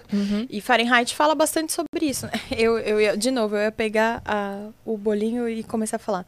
Mas Fahrenheit fala bastante sobre isso, né? É uma sociedade onde todos os livros foram, é, estão em processo, né, de queima. Então, assim, a gente exclui todos os livros, todo o conhecimento, porque o conhecimento é perigoso. E as pessoas, elas vão é, se informar e elas vão criar o seu senso. Ali, elas terceirizam o seu senso crítico, óbvio, não por escolha, né? Elas foram manipuladas para aquilo e elas continuam sendo manipuladas. Mas quem cria o senso crítico nas pessoas é o governo. Ele manipula, né, as ideias, os pensamentos, a felicidade, a tristeza, tudo. é, o indivíduo não tem o indivíduo nada. não tem nada. zero. Então, Fahrenheit é o exemplo de uma, de uma, é, uma sociedade distópica que coloca esse exemplo de terceirização de senso crítico, a falta de leitura. E detalhe, isso, é legal a gente falar, que a criança, não adianta você falar pra ela, ah, você precisa ler, você precisa ler, você precisa ler. Se ela não te ver lendo, ela não vai ler. É o lance do exemplo. Exatamente. A criança, ela vai aprender pelo exemplo. Você ensina Uhum. pelo exemplo. Não adianta você falar, ai, faça isso, faça aquilo. A criança, pff, caguei pra você. Não vai me enfiar um Dom Casmurro na Ai, criança, não. não. gente. Pelo amor de Deus. Vai, Vai, bota tur- ela pra ler Turma Harry da Potter. Mônica. Turma da Mônica, ó. Primeiro contato, Turma da Mônica é perfeito. Verdade. Não é? O- os gibis da Turma da Turma Mônica, da né? Mônica, gibizinho colorido, ilustração. Quando ela vê, ó, ela vai estar lendo. Deixa eu ver, um filósofo aqui super mega hiper. Tolstói. Não, Tolstói é de boa até. Tolstói. Tolstói é bem de boa. Vamos aqui para a nossa. Meu, você acredita que já faz um tempão que a gente tá. Nem parece? a gente tá em que carta agora? Na, na carta 4, que é o que acontecerá com os leitores que fomos. Por quê? Né? Porque antes éramos. Antes a gente lia mais, sabia? Antes da era digital. A gente lia mais. tinha menos distrações, né? Ela fala sobre a importância do ócio, né? Uhum. Antes a gente tinha, era o que você falou, né? Antigamente você escrevia uma carta e você esperava por uma resposta que demorava muito. Ansiosamente. ansiosamente, mas você esperava, né? Hoje a gente não tem mais essa paciência. Hoje a gente quer preencher cada minuto do nosso dia, né? Hoje é inaceitável você ficar 10 minutos parado esperando alguma coisa. É inaceitável. A taxa de carregamento dos sites hoje, é, que as pessoas falam que é o que vai reter a pessoa para ela não desistir, é de 3 segundos. As pessoas não conseguem esperar mais de 3 segundos para uma página da web carregar. Ninguém faz nada com alma mais. Às vezes eu me pergunto, é tudo baseado no marketing, na pressa pra vender. Parece que as pessoas não. Capitalismo selvagem. O problema não é o capitalismo. Não, não acho que o problema é o capitalismo, É. mas ele também tem seus defeitos. Ele não é perfeito, assim como Mas nada todas as é, coisas. Nada. É, sim, mas assim, imagina que você não deixa o seu cérebro respirar. Você não consegue. Porque assim, quando que você para pra pensar nas coisas? Em que momento? Se você quer preencher cada segundo do seu dia, você nunca Não para tem, pra pensar em tempo, nada. exato. Então, como que você vai criar o seu senso crítico? Aham. Como que você vai pensar sobre o que você aprendeu? Como que você vai aplicar aquilo? Você não, você não dá tempo pra você mesmo, entendeu? É, é uma das críticas que ela faz, né? Que Sim. hoje não, não existe mais espaço pro ócio. Pro ócio que é importante. É mega importante. Inclusive, voltando no Bertrand Russell, ele fala da importância do ócio, porque o ócio, é, além de, de, desacelerar a gente, né, porque a gente vive nesse estado de competição uhum. o tempo todo, que a sociedade se, se impõe, né, as pessoas estão o tempo todo querendo ser uma, umas é, querendo ser melhores que as outras, umas querendo chegar no topo antes das outras, sabe? uma querendo, sabe, chegar, chegar na frente mesmo, né, mas chega lá na frente não sabe nem o que, que tá fazendo lá, fala que, que, que merda Ela que eu tô chegou. fazendo, mas chegou, mas assim, aí percebe que não muda nada, sabe, e ele fala um pouco da da, no livro A Conquista da Felicidade. Ele fala que o ócio ele é super importante, né, pra gente dar essa desacelerada e pra gente é, fazer coisas que a gente não, não faria no dia a dia, uhum. sabe? Mas coisas pra, prazerosas, como descobrir um hobby, Sim. descobrir algo que você é, de repente gostava na sua juventude, que ficou adormecido ali por conta da sua correria no dia a dia e a sua falta de tempo, sabe? Então, o ócio, ele, ele pode, ele pode não, ele faz bem, né, quando ele é aproveitado da maneira correta. Sim.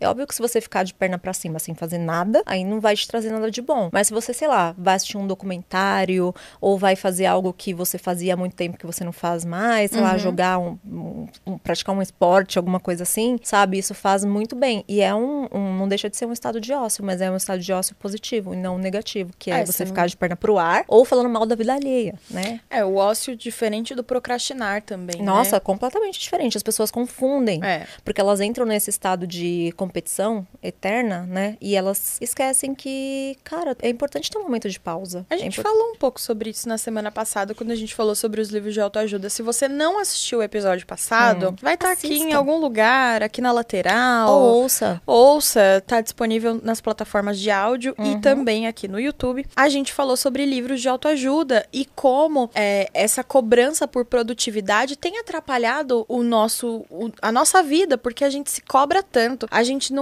a gente não é passível de, de ficar cinco minutos parado, né? Então existe uma cobrança, você tem que ser produtivo, mas você tem que ter tempo para sua família. Mas aí você também tem que ter tempo de qualidade para você. Mas aí você tem que fazer skincare. Mas você também tem que escrever 10 páginas, mas você tem que acordar às 5 da manhã. Trabalha enquanto eles dormem. Tipo, sabe? Mas você também tem que cuidar da sua saúde. Então vai malhar, sabe? É muita cobrança. Voltando em Tolstói. Caramba! Cara, Hoje temos um episódio especial aqui de Tolstói. Não, porque você falou isso, me lembrou a morte de Ivan Illich que é um hum. livro que ele, hum. que ele escreveu, uma das últimas obras dele. E é incrível a forma que ele narra essa história, porque assim, é uma história que você já sabe o que acontece no final, que o Ivan morreu. A morte? É a morte de, de Ivan Illich. Mas o lance do livro não é sobre a morte especificamente, é sobre a vida uhum. que ele não teve. Porque ele, como ele tinha um, uma preocupação exagerada com o trabalho, com o cargo, ele era um juiz, é, tinha um cargo importante e tal. Aí ele tem um problema ali que eu não vou contar para não dar spoiler, porque esse livro é muito bom bom leiam, que é, uma, é um aprendizado atrás uhum. do outro. Assim. E, enfim, só para resumir, sintetizar. É, sintetizar tudo, o lance dele era justamente esse. Era o lance de só se preocupar com o trabalho. Ele usava o trabalho como um refúgio para uhum. não ter que passar tempo com a família, sabe? Então tinha umas coisas que ele só se dá conta de que ele fez muita coisa errada e que às vezes a vida não dá segundas chances quando ele tá ali prestes a, a, a morrer, sabe? Então, às vezes a gente passa um tempo ali é, correndo atrás das cenouras que o, que o Clóvis sim, fala bastante, sim. a cenoura que nunca, é. nunca chega. E aí, quando vê a sua vida acabou e você não fez o que você precisava ter feito, sabe? E às vezes você queria só é. um abraço e você não teve aquele abraço porque você não, você não deu aquilo para as é. outras pessoas. Então, quando você estiver ali no seu leito de morte, você não tem o direito de cobrar isso de quem tá ali próximo a você, entende? Então, é bem profunda essa obra. Recomendo, leiam. Quem não leu, ah, leia. A gente podia falar dele aqui. Podemos também, futuramente. Não é? Podemos Legal. falar dele, falar. Ai, nossa, não vou nem falar do que eu quero falar aqui, gente, para não dar spoiler. É, mas, mas acho, que, acho que vale podemos, a gente falar, podemos. porque é, é, é, incrível, incrível. É bem profundo mesmo. Você vai, vai falar aí alguma coisa? Porque eu ia procurar eu ia... aqui outro. Eu acho. Os meninos mandaram aqui um comentário, deixa eu ver o que, que tá escrito. Enquanto isso, eu vou falar a carta 5, que é criar filhos numa época digital. Aí, uh. tempo de tela para crianças. Nossa senhora, mas as crianças estão ligadas nos 220 20, gente. Ó, oh, o John disse: essa questão de visões é um papo filosófico longo. Tem um livro excelente que estou lendo que fala sobre isso. Conflito de Visões, de Thomas Não. Sowell. Não. Acho que fala desse jeito. Legal. Sowell. Conflito de Visões. É. A gente gosta, né, de uns papos meio filosóficos. Sim. Como que você pensa em criar seus filhinhos, Nisa, na era digital? Eu acho que o desafio não é em casa, mas é fora de casa. É, por isso que eu penso em homeschool homeschooling, sabia? Penso bastante. Cara, eu acho que não. Eu não, não sei se eu gosto da ideia do homeschooling. Porém, eu acho que eu gosto bastante do conceito da educação positiva. Então, né, quando você é, dá explicação pra criança. Deta Gente, eu não sou mãe, tá? Eu tô falando aqui de coisas que eu vejo de forma Sim. sortida. Então, assim, eu gosto da, da ideia da, da educação positiva, né? Que é quando você ensina o porquê das coisas, que você dá opinião pra criança, quando você ouve a criança. Eu acho que isso é bem importante. E eu acho que o aprendizado, por exemplo, é para mim o, o, máximo, assim. Então, eu quero poder é, viver a minha vida de forma que seja um exemplo para quem estiver perto de mim. Meu filho, ele pode observar a minha maneira de existir, de lidar com as pessoas, de tratar as pessoas, e ele vai e ele vai ser um bom ser humano por isso, entendeu? Eu quero que ele veja o mundo positivo através das minhas ações, como eu lido com as coisas, porque eu acho que é assim que a gente, ah, gente, meio Freud isso, né? Tudo que os nossos pais fazem, tudo que a gente faz como pais, vai ter influência certeira na vida dos nossos filhos, né? Em como a gente vive tudo. Então, hoje tanto positivo quanto negativo. Tanto negativo. Então, assim, é, um fato é, você vai traumatizar seu filho, agora você vai escolher se você vai dar um trauma muito fodido para ele ou se você vai dar um trauma OK, entendeu? Que tá tudo bem. Agora eu quero dar um trauma OK que vai ficar tudo bem, entendeu? Então, eu acho que eu quero dar um, um bom exemplo. Sobre leitura, todo mundo sabe que, assim, eu gosto de ler, não tanto quanto a K, é, mas eu acho que ele vai ter um exemplo melhor com o Ricardo, por exemplo. O Ricardo lê com muito mais frequência do que eu. Acho que eu leio quando eu preciso ler. O Ricardo lê por entretenimento também, assim. Eu acho que ele, ele lê mais livros de história também, além dos livros que, assim, você tem que ler pela vida, né? É legal ter um exemplo, né, em casa para seguir. Eu não tive também quando, quando eu passei a ler, foi uma coisa que partiu de mim. Uhum. Mas é muito mais fácil quando você tem alguém que, que te dê esse exemplo, Sim. sabe? Que te incentive, que te presenteie com livros. Que é, você cria uma admiração, né? Uhum, Na, que naquela pessoa. também um pouco, é. olha, eu queria que você lesse essa obra por conta disso, disso, disso, é. sabe? Dá, dá opções, assim, pra criança. E eu acho também que, que o importante é a, a tecnologia tá aí, a era digital tá aí, não tem como a gente ignorar esse uhum. fato. Eles já nascem com, as, com a cara na tela, sabe? É muito comum, já nasce passando o dedinho. Às vezes o pai acha, o pai acha que o filho dele é um gênio, né? Porque ele sabe mexer no celular, mas na verdade não. Seu filho só está sendo que... exposto àquela realidade, então para ele aquilo é normal. Não... Seu filho não é um gênio. Não, ele não é um gênio. e... Mas o lance da base é extremamente importante, né? Você dá uma base para a criança e fazer com que ele cresça como um indivíduo que tem as próprias decisões. Pensante, Pensante, né? Pensante, exato. É por que, que, que, falta. Por que, que você faz isso? Ah, porque eu via. É, ah, não sei, porque minha mãe mandou eu fazer. Não, não é porque sua mãe mandou você fazer. Você tem que entender o porquê você tá uhum. fazendo aquilo, né? Então acho que os pais é, precisam estar tá bem atentos, quando, principalmente no exemplo da leitura, né? Ela fala bastante sobre os novos leitores e como a leitura vai desenvolver isso. A gente já falou bastante aqui sobre isso. Então é importante. O que, que você faz, assim? O que, que você pensa quando você tiver filhos é, jovens isso, assim. Na ba... Na... Jovens mancebos andando por essa casa, como que você vai falar para eles, para eles lerem? Hoje, né? É, para eles lerem, é através do exemplo. Eu acho que nada é melhor que o exemplo, sabe? Porque forçar não adianta. Eu lembro que a Rafa, minha irmã, quando ela era bem novinha, eu dei o Pequeno Príncipe para ela, príncipe. sabe? Pequeno Príncipe, né? Acho que ela devia ter uns nove anos, acho que oito ou nove anos. Mas assim, a criança tem vontade de jogar na tua cara, né? Quando ela ganha um livro. Ela não ela é sabe nem o que fazia.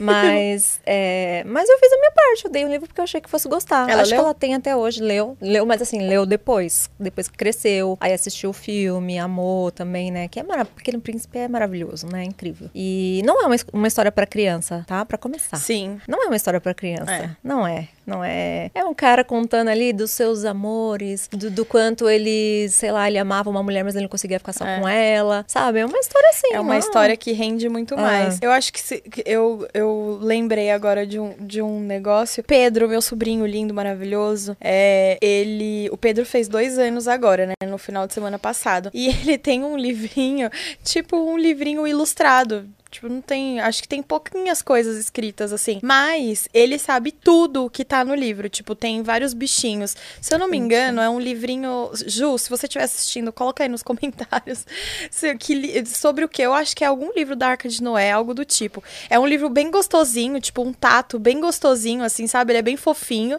E ele adora. Daí você aponta e ele sabe quais são os bichinhos. Que bonitinho. Então, isso também é um jeito legal de você inserir a leitura no, no, no seu filho, né? Porque. Sim, porque ele vai tendo contato com o vira-página, É, sabe? ele tem ali a, a cultura, É. ele entende o que é aquele objeto, né? E o que ele ele sabe pelo menos minimamente o que, Que fazer com existe. aquele objeto, né? Porque se uma criança só é apresentada a um celular, a um tablet, a um computador, se você entrega um livro na mão dela, provavelmente ela não vai saber o que fazer. Uhum, Ela vai balançar e vai falar: "Ah, legal, faz vento". exato.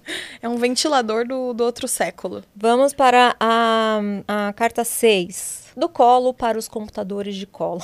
Olha, Caramba. do colo para os computadores, computadores de de colo. São os notebooks. No- nos cinco primeiros anos, não vá tão depressa. Também tá falando daqui do bebê, né? Do quanto a gente, a gente ainda, é isso que a gente tá falando agora. Ainda criancinha, a gente já tem lá celular, a gente já fuça no celular. É, a gente não, as crianças, As já crianças, fuçam nos é. celulares dos adultos. Eu já vi milhares de vezes essa cena da criança pegando o celular da mãe e, e querendo é, jogar, baixar Sim. jogos, sabe? É surreal. sabem fazer coisas que, óbvio, a gente é de outra geração, a gente não, não é nativo digital, Uhum, né? Fui não. ganhar meu primeiro celular com 14 anos, eu acho. Não ganhou jovem, Isa. Ah, ganhei jovem, ganhei jovem. Eu já tinha Acho uns um- 18, acho, e foi meio que um acordo ali. Não lembro do que.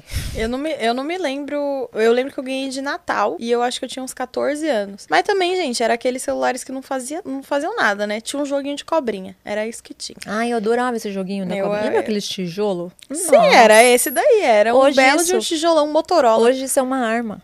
É uma- se você taca em alguém, minha filha. Mata a pessoa. é uma arma. Certeza. Deixa eu olhar aqui nas minhas anotações, tem alguma coisa legal. Ah, ela fala aqui para proteger né, é, o tempo perdido da criança na, na infância, que é importante. E, é- e tá parecendo. Realmente, eu falei pra gente fazer igual o clube, tá parecendo mesmo o clube, viu? Porque já são. É, a gente já tá aqui, É, seis então. Vamos para a Ô, sete. gente, enquanto a gente tá aqui Manda evoluindo pergunta, nas gente. cartas, manda pergunta aí pra gente responder. Pergunta sobre o livro, sobre a gente. A carta número 7, a ciência e a poesia no aprendizado e no ensino da leitura. Você gosta de poesia? Eu gosto de poesia, mas eu acho que eu li poucos livros de poesia. Eu li um li, eu tinha uma coletânea de livros. Uma vez eu sempre, minha tia é professora, né? Então eu ia em dose dupla nas bienais. Hum.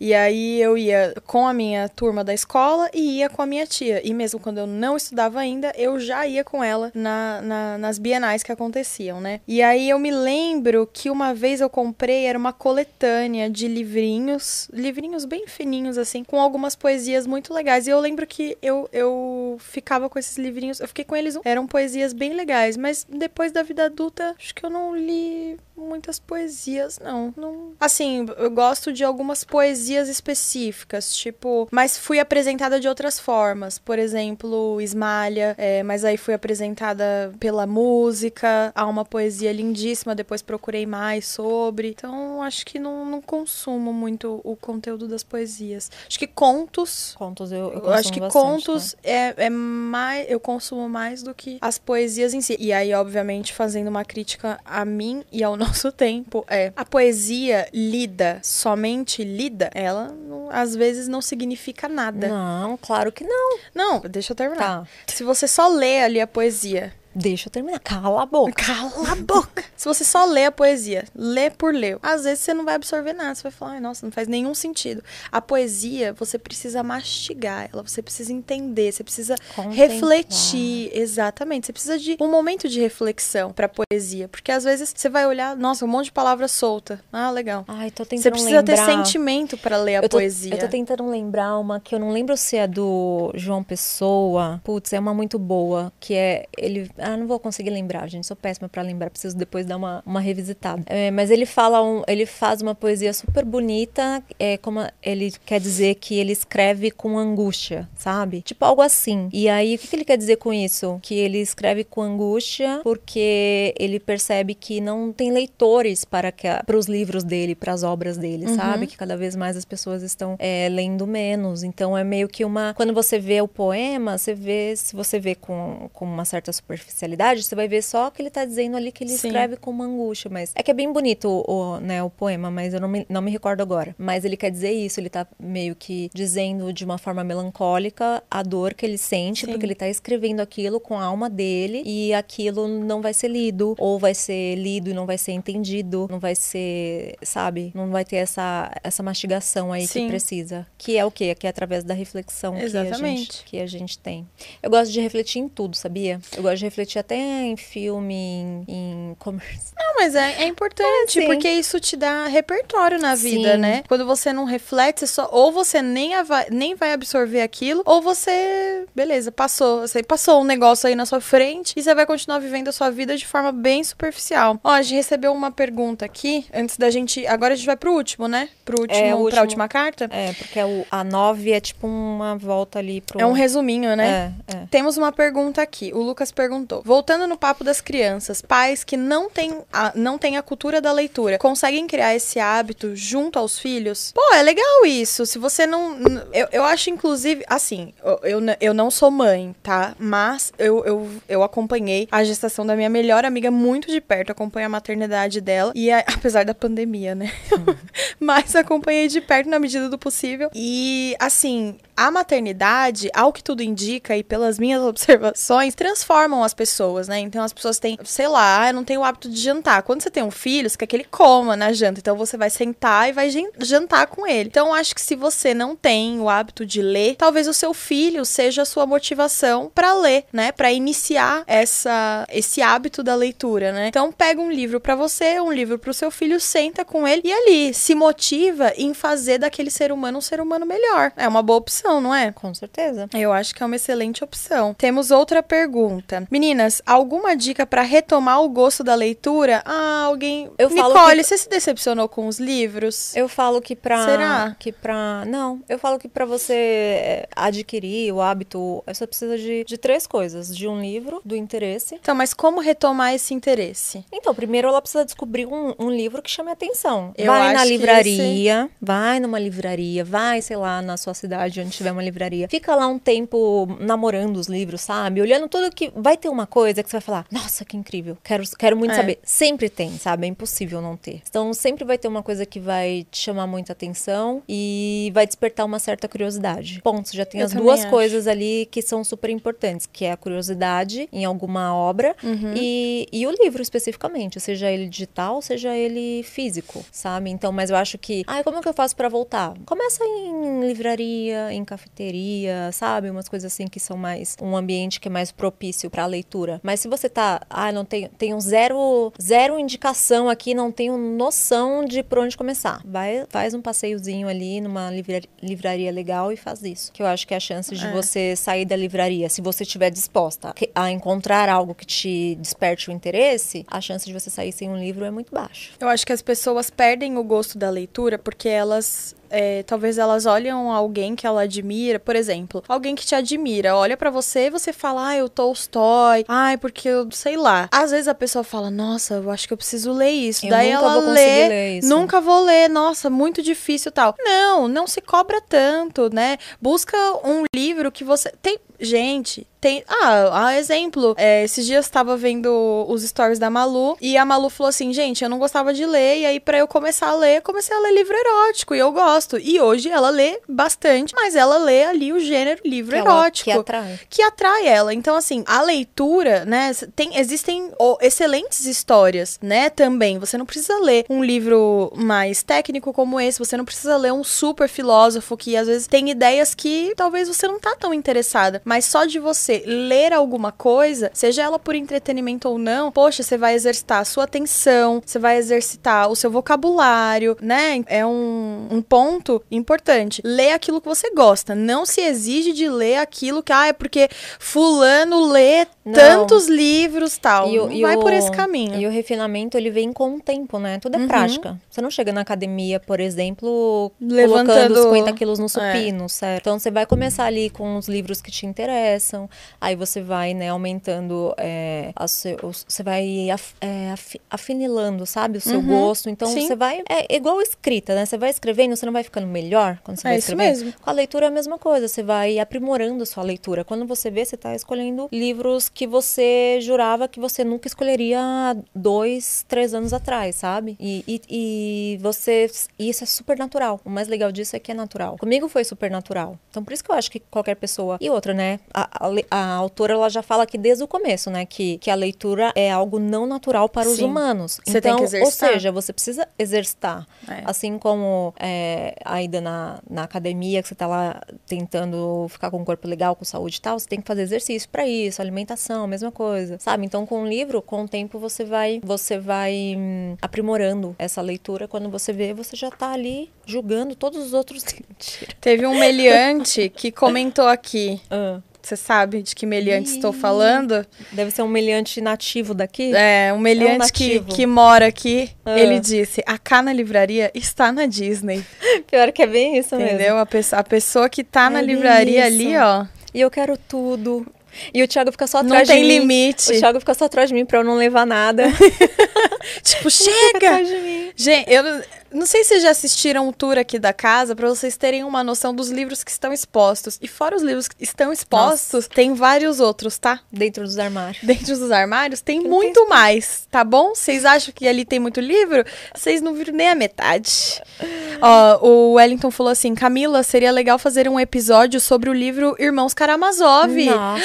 Sabe, sabe uma coisa muito legal? Quem me apresentou a obra dos Irmãos Karamazov foi meu personal, Ronaldo. Ah, ele ama Dostoiévski, ele ama. E aí ele tava lendo Irmãos Karamazov. E aí, todo dia que a gente ia treinar, ele contava um pouquinho do livro pra mim. Ele chegou no final? Sobre isso.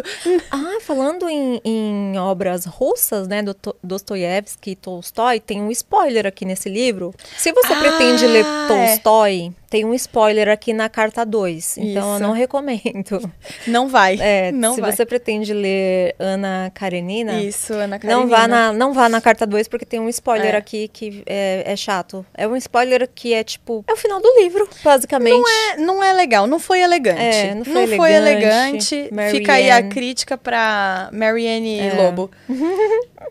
Vai. Enfim. Nona e última carta pra gente finalizar. Se você tiver perguntas, eu vou responder mais. É, manda pergunta. Duas perguntas. Mas a última é construindo um cérebro duplamente letrado. Definir potências, problemas de longo prazo é um grande serviço público. Definir soluções em excesso antes do tempo não é. Uau! É do Stuart Brand essa frase. Como que a gente faz para ter um cérebro duplamente letrado em épocas de redes sociais e, e era digital? Ela cita um exemplo aqui do Buffett que eu já sabia, mas ela conta um outro contexto, que é o que o Buffett ensinou para o. Ah, gente, me foge. Bill Gates. Que, que ela pergunta. Vou chegar ah, nessa eu, eu, ia, eu ia falar, eu ia contar uma história, mas eu acho que não é essa história. Qual que você ia contar? Eu ia contar. Não, é, é o Bill Gates, né? Que quando ele vai estudar um negócio, ele vai pra ilha dele, ah, aí tá. ele fica lá. Essa aí é a leitura sintópica. Ah, a leitura sintópica, isso é. aí mesmo. Mas é, eu não vou achar aqui, mas é mais ou menos que o Warren Buffett é, ensinou para ele que, que tempo que falaram pro, perguntaram numa entrevista pro Warren Buffett uma vez é, o que que era riqueza para ele e ele falou que era ter uma agenda vazia, né? Que é uhum. sem compromissos. Eu faço o que eu Sim. quiser com o meu tempo, então para isso isso para mim é a maior riqueza. E ele ensinou isso pro, pro Bill Gates. E aí eles estavam ali meio que no mesmo lugar e aí ele tirou o Warren Buffett tirou um calendário é, micro sem nada, sem nenhum compromisso, sabe? Uhum. Porque para ele a maior riqueza da vida é você ter uma agenda livre, livre. de compromisso livre de compromissos. Porque quando você tem uma agenda lotada, né, você, você não, você não tem um, é, você não tem um tempo para você, uhum. né, digamos assim. E ele hoje ele tem muito dinheiro, porém ele chegou nesse nível de fazer só o que ele quer e nada mais, sabe? Muito bem. Eu queria chegar nesse nível aí de fazer só o que eu quero.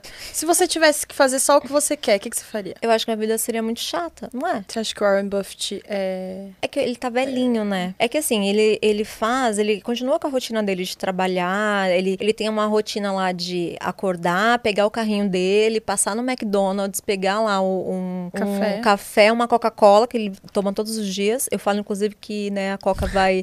a, a Coca vai pedir o, o corpo dele para estudar. Porque de tanta Coca-Cola que ele toma, acho que é o segredo da vida dele. Será? E, e ele faz isso todos os dias. No documentário uhum. dele tem isso. Ele passando lá, pegando um, um lanchinho do McDonald's, a Coca-Cola, indo pro pro trabalho.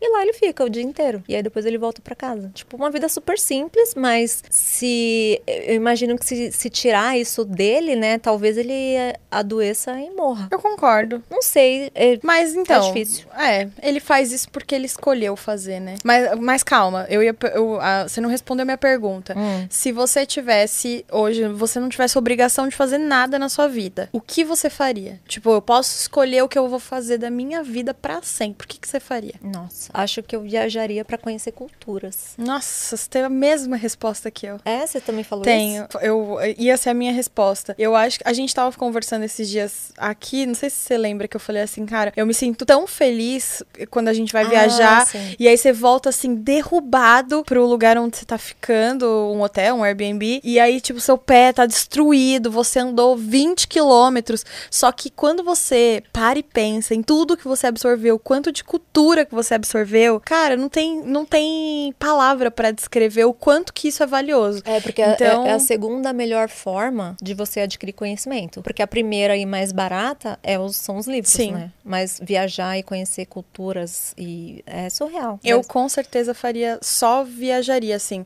E eu acho que eu gostaria de viver um em certos períodos é como as pessoas daquele local vivem, sabe? Tipo, viver meio que uma vida. Ah, sei lá, vou pra uma vilinha na Itália. Como que a galera vive aqui? Ah, eu quero viver igual eles. O que, que eles fazem? Ah, eles vão no mercadinho, eles fazem tal coisa, eles trabalham com tal coisa. Sabe? Ficar uns períodos, assim, vivendo inserido o naquela cultura. Onde vivem? Hoje, no Globo Repórter. Cara, pra gente não estender muito aqui. Deixa eu ver se tem mais é, perguntas aqui. É, ver se tem mais pergunta. Mas ela finaliza o, o livro fazendo meio que um desabafo, assim. Achei bem legal, inclusive. Achei bem profundo. Então, ela além de ensinar aqui no livro a ler com profundidade, uhum. ela também escreve com profundidade, que é muito legal. E ela deixa aqui, eu não sei se eu devo, eu não vou ler, né, para não dar spoiler pra galera não perder o interesse. Mas ela, ela coloca uma frase aqui que eu gosto demais, que ela fala que sem livros a boa sociedade desaparece e a barbárie triunfa. Fahrenheit, de novo. Por isso que eu falo, gente, livros são armas. É. De verdade. E é a melhor arma que a gente pode ter, né? Isso. Isso. Isso não teve nada, não teve nada de político nisso, pelo amor de Deus. Nem me vem com essa. Livros são melhores que aquelas. Ah, mas né, isso é um fato, isso é um fato, né? Não tem como. Não, eu, eu, eu super mas, ó, mais que concordo com isso. Mas é, é isso, é contemplar, é você sair da superficialidade, né? Se for resumir em, em é, resumir de forma bem resumida, seria isso, seria você sair da superfície, sair da superfície e você parar e refletir sobre tudo que você lê, seja na internet, no seu celular, seja seja em algum livro, a importância da, da reflexão para aumentar o nosso senso crítico é uhum. é muito importante para a evolução humana, né? Você se blinda de ser uma pessoa influenciável, Sim. né? E o que a gente mais vê hoje é o tempo todo a mídia, as redes sociais tentando influenciar a gente de alguma forma, né? Seja para comprar um produto, seja para, sei lá, votar em alguém, Sim. sabe? O tempo todo a gente é bom, bombardeado de, de incentivos ali que se a gente não tiver o nosso próprio pensamento pensamento crítico, o nosso próprio discernimento, a gente vai ser como uma marionete. Muito é bem. Para encerrar, o Lucão mandou uma, uma reflexão aqui que eu achei muito boa. Acho que fazer o que a gente não quer às vezes ajuda as coisas que a gente quer fazer, que é sermos melhores. Sim. Então, crescer dói. Como né? diz o grande filósofo contemporâneo Chorão, às vezes faço o que quero e às, às vezes, vezes, faço o que, que tenho que fazer. fazer. E tem uma pergunta para você, Cá. Hum. Qual o melhor livro sobre estoicismo? Sobre estoicismo, cara, tenho sobre a brevidade da vida, eu acho, do Sêneca. Cara, é um livro micro, assim, mas ele é tão rico, mas tão rico, sabe? De, de ensinamento, de vida, de... É maravilhoso. Então, eu recomendo muito é, o livro do Sêneca sobre a brevidade da vida. Lembrando que todos os livros que a gente fala aqui vão estar listados aqui na descrição. Agora não, tá? Tem que dar um tempinho pra nossa equipe fazer isso. Mas daqui a pouquinho, amanhã você volta aqui. Que são links da Amazon, né? Porque, Pra obviamente, você- não. A gente. Se você compra pelo nosso link, você ajuda o canal, obviamente. Nós Sim. não seremos hipócritas. Hipócritas. Hipócrita. Hipócritas. A gente não é hipócrita, Mas- então. Mas tá aqui pra quem quiser comprar, tá, gente? É. Não é uma coisa assim, não. Então, todos os livros que a gente falou aqui durante todo este episódio estão aqui na descrição. E aí, pra encerrar, falar pra você que assistiu até aqui, pra você. Segue a gente lá no Instagram. Como que te acha lá no Sim, Instagram? Eu ia perguntar pra você. Ah, Isa Underline Candelária. é isso aí, já. já eu, eu vou dar um spoiler aqui, hein? Hum. Eu consegui contato com a Isabela Candelária. Ela te respondeu? Ela me respondeu, estamos Isa, conversando. Quem sabe Isa. vem o arroba aí, hein? Isa, O libera o arroba vem aí. O Libera arroba o vem arroba. aí. É engraçado. É. Bom, gente, foi muito legal o episódio de hoje. Foi. Isa, ó, estamos de parabéns, viu? Não é nosso aniversário, mas, Mas estamos tá de porque parabéns. A gente ficou aqui até, ó, 6h48 da, da noite, em dia de feira, hein? Gente, agora tem o quê? Feira... O meliante maior que comentou que, que, que Emiliante Moore. o meliante maior, ele com certeza está aguardando ansiosamente pelo pastel. eu sei disso. tá? Gente, obrigada por acompanhar a gente até aqui. Obrigada pra quem ficou. Deixem seu like. E no próximo episódio vai ser muito legal que a gente vai falar sobre Admirável Mundo Novo com o pessoal do Clube do Livro. Sim, vai ser muito E legal. Isa? Teremos, teremos muita gente aqui nos bastidores. Nossa, eu espero que sim, viu, galera? e é isso, até o próximo episódio. Um beijo. Valeu!